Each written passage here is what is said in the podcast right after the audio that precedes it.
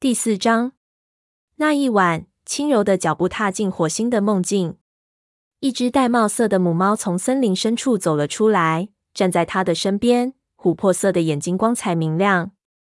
火星凝视着斑叶，心里隐隐作痛。虽然斑叶已经死去很久了，但在他心里造成的伤痛却丝毫没有减弱。他渴望斑叶能过来和他打个招呼，但这次他没有像往常那般凑过来用鼻子轻蹭他的脸颊，而是转身离去。火星吃了一惊。急忙跟在后面，斑叶的脚步越走越快，最后奔跑了起来。他大声呼喊着斑叶的名字，斑叶似乎并没有加快步伐，但却总与他保持着一段距离，对他的呼喊声也充耳不闻。忽然，一棵树后闪出一个深灰色的身影，是雷族族长蓝星。他的双眼睁得大大的，充满了恐惧。火星生怕半夜消失在视线外。急忙转弯绕开蓝星，不料云沼从路边的香薇丛里跳出来，将他扑倒在地。火星躺在地上，望见白风正站在一根树枝上瞅他，目光如火，仿佛要烧穿他的皮毛。火星摇摇晃晃着站起来，继续追赶半夜。他仍在十几步远的地方走着，也不回头看看是谁在呼唤他。这时，所有雷族的猫都挡在火星的路前。火星只得在猫群中穿插闪躲，大家开始冲他大喊大嚷，他听不清他们在说什么。不过他们的声音聚合在一起，简直震耳欲聋。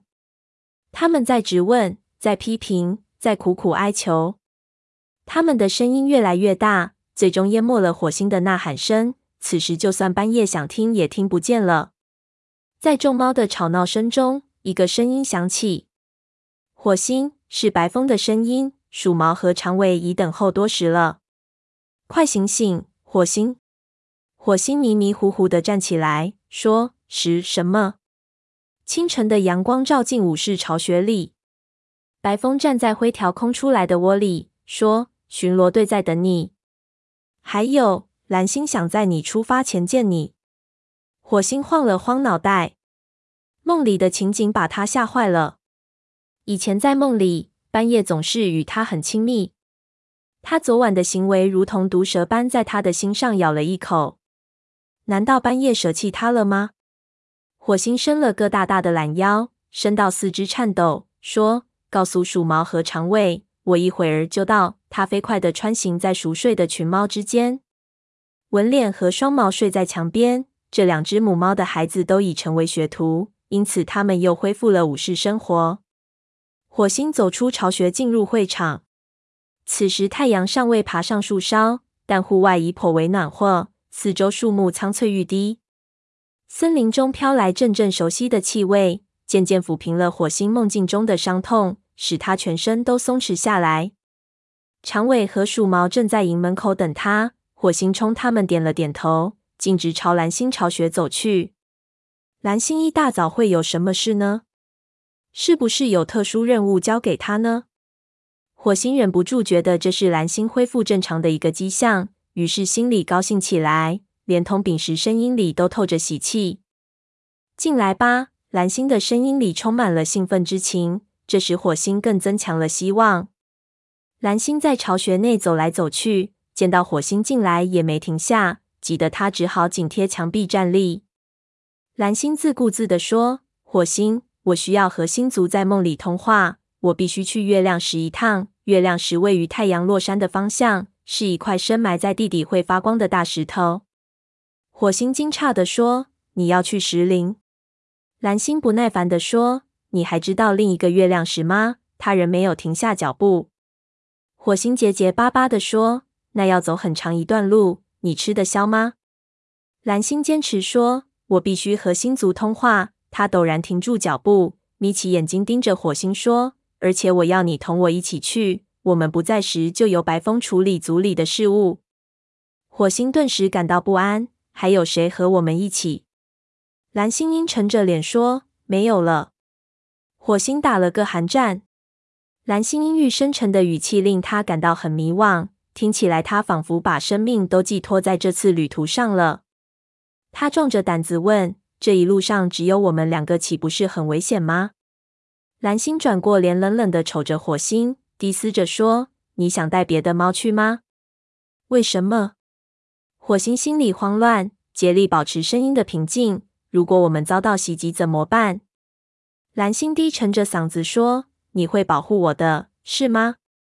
火星郑重其事地说：“我会以生命来保护你的，不管他怎么看待蓝星的行为。”但他对他的忠诚绝不会动摇。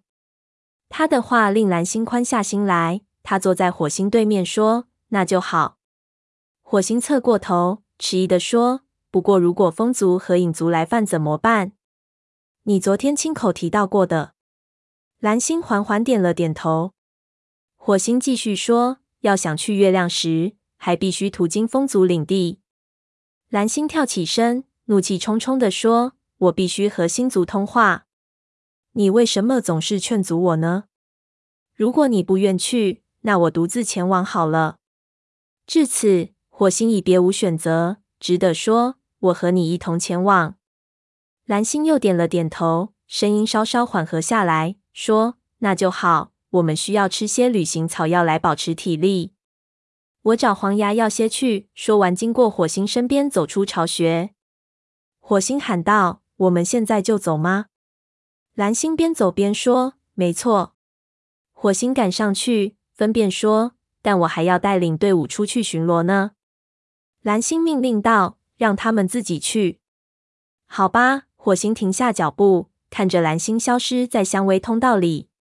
他惴惴不安地走到营门口，看见长尾在不耐烦的摇晃尾巴，鼠毛则眯缝着眼睛趴在地上。长尾问。出什么事了？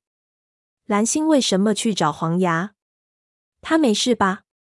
火星解释说，他去要些旅行草药。蓝星想和星族通话，因此我们要去一趟月亮石。鼠毛慢悠悠的坐起来说：“路程可不近啊，这合适吗？”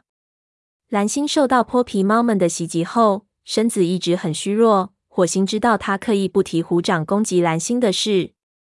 火星回答说：“他说星族已经召唤他了。”长尾问：“还有谁去？”“只有我和蓝星。”鼠毛自告奋勇说：“如果你愿意，我也随同你们一起去吧。”火星遗憾地摇了摇头。长尾嗤之以鼻，低嘶着说：“你以为单凭自己就能保护好他了吗？虽然你当上了副族长，可你并不是虎掌。幸好他不是。”火星听到身后白风的声音，顿时松了口气。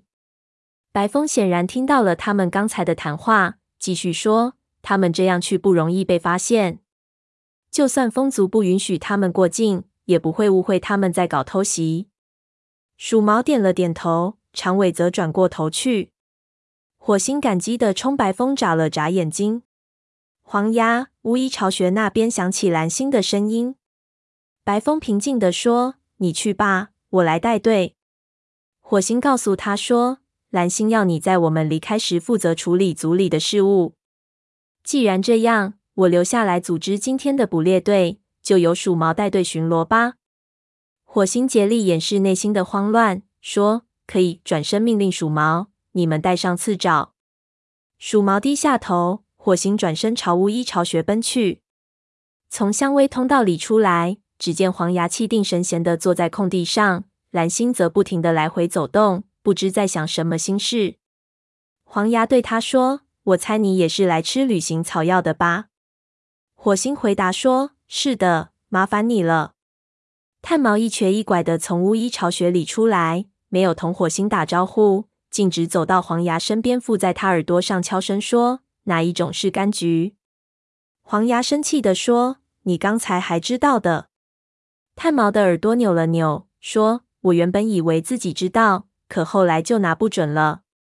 我只是想确认一下。”黄牙鼻子里发出“嗤”的一声，慢腾腾的站起来，走到巨石旁晾晒草药的地方。火星瞅了眼蓝星，见他已停下脚步，仰头望着天上，神色忧虑地嗅着空气。火星走到黄牙身边，悄声说：“柑橘不是旅行草药中的一种啊。”黄牙咪缝起眼睛，说：“蓝星不但需要补充体力的药，还需要些安神的。他神色严厉的看着炭毛，补充说：“我不希望这件事在族群里闹得沸沸扬扬。”说着，黄牙推出一堆草药，这就是柑橘。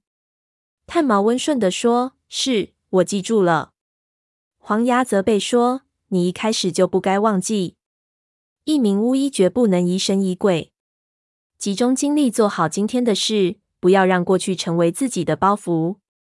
你对族群负有责任，要坚定信心，不要再犹豫不决了。”火星感到很难过，他想看炭毛的眼睛，但他却只顾忙着准备旅行草药。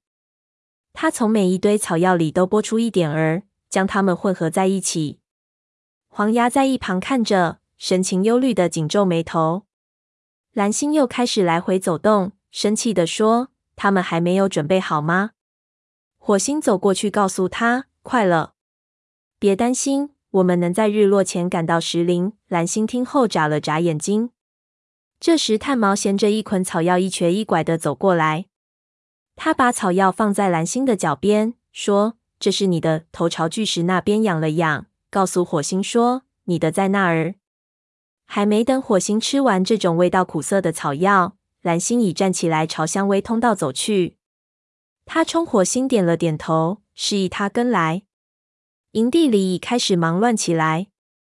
柳带从育婴室里出来，耀眼的阳光照得他一时间睁不开眼睛。团毛则在老年猫巢穴门口伸懒腰。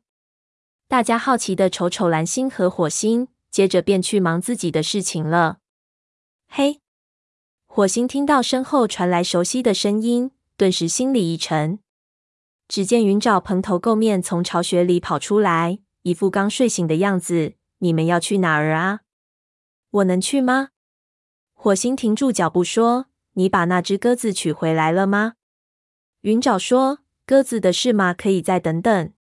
我敢打赌，它肯定被猫头鹰叼走了。”让我跟你们一起去吧，求求你了！火星指正他的错误。猫头鹰只吃活的猎物。一瞥眼，火星看见奔风睡眼惺忪的从巢穴里出来，于是冲他喊道：“奔风，今早你能带云沼去捕猎吗？”他看见奔风没精打采地点了点头，一脸不乐意的样子。火星想起昨天奔风带着刺爪出去捉松鼠时的兴高采烈，显然他不喜欢云沼。不过这也难怪，云沼本来也没做过什么值得大家称道的事情。云沼大发牢骚：“那不公平！我昨天一直在捕猎，难道我不能和你们一起去吗？”火星斥责说：“不行就是不行！今天你和奔风捕猎去。”说完，不等云沼争辩，转身朝蓝星追去。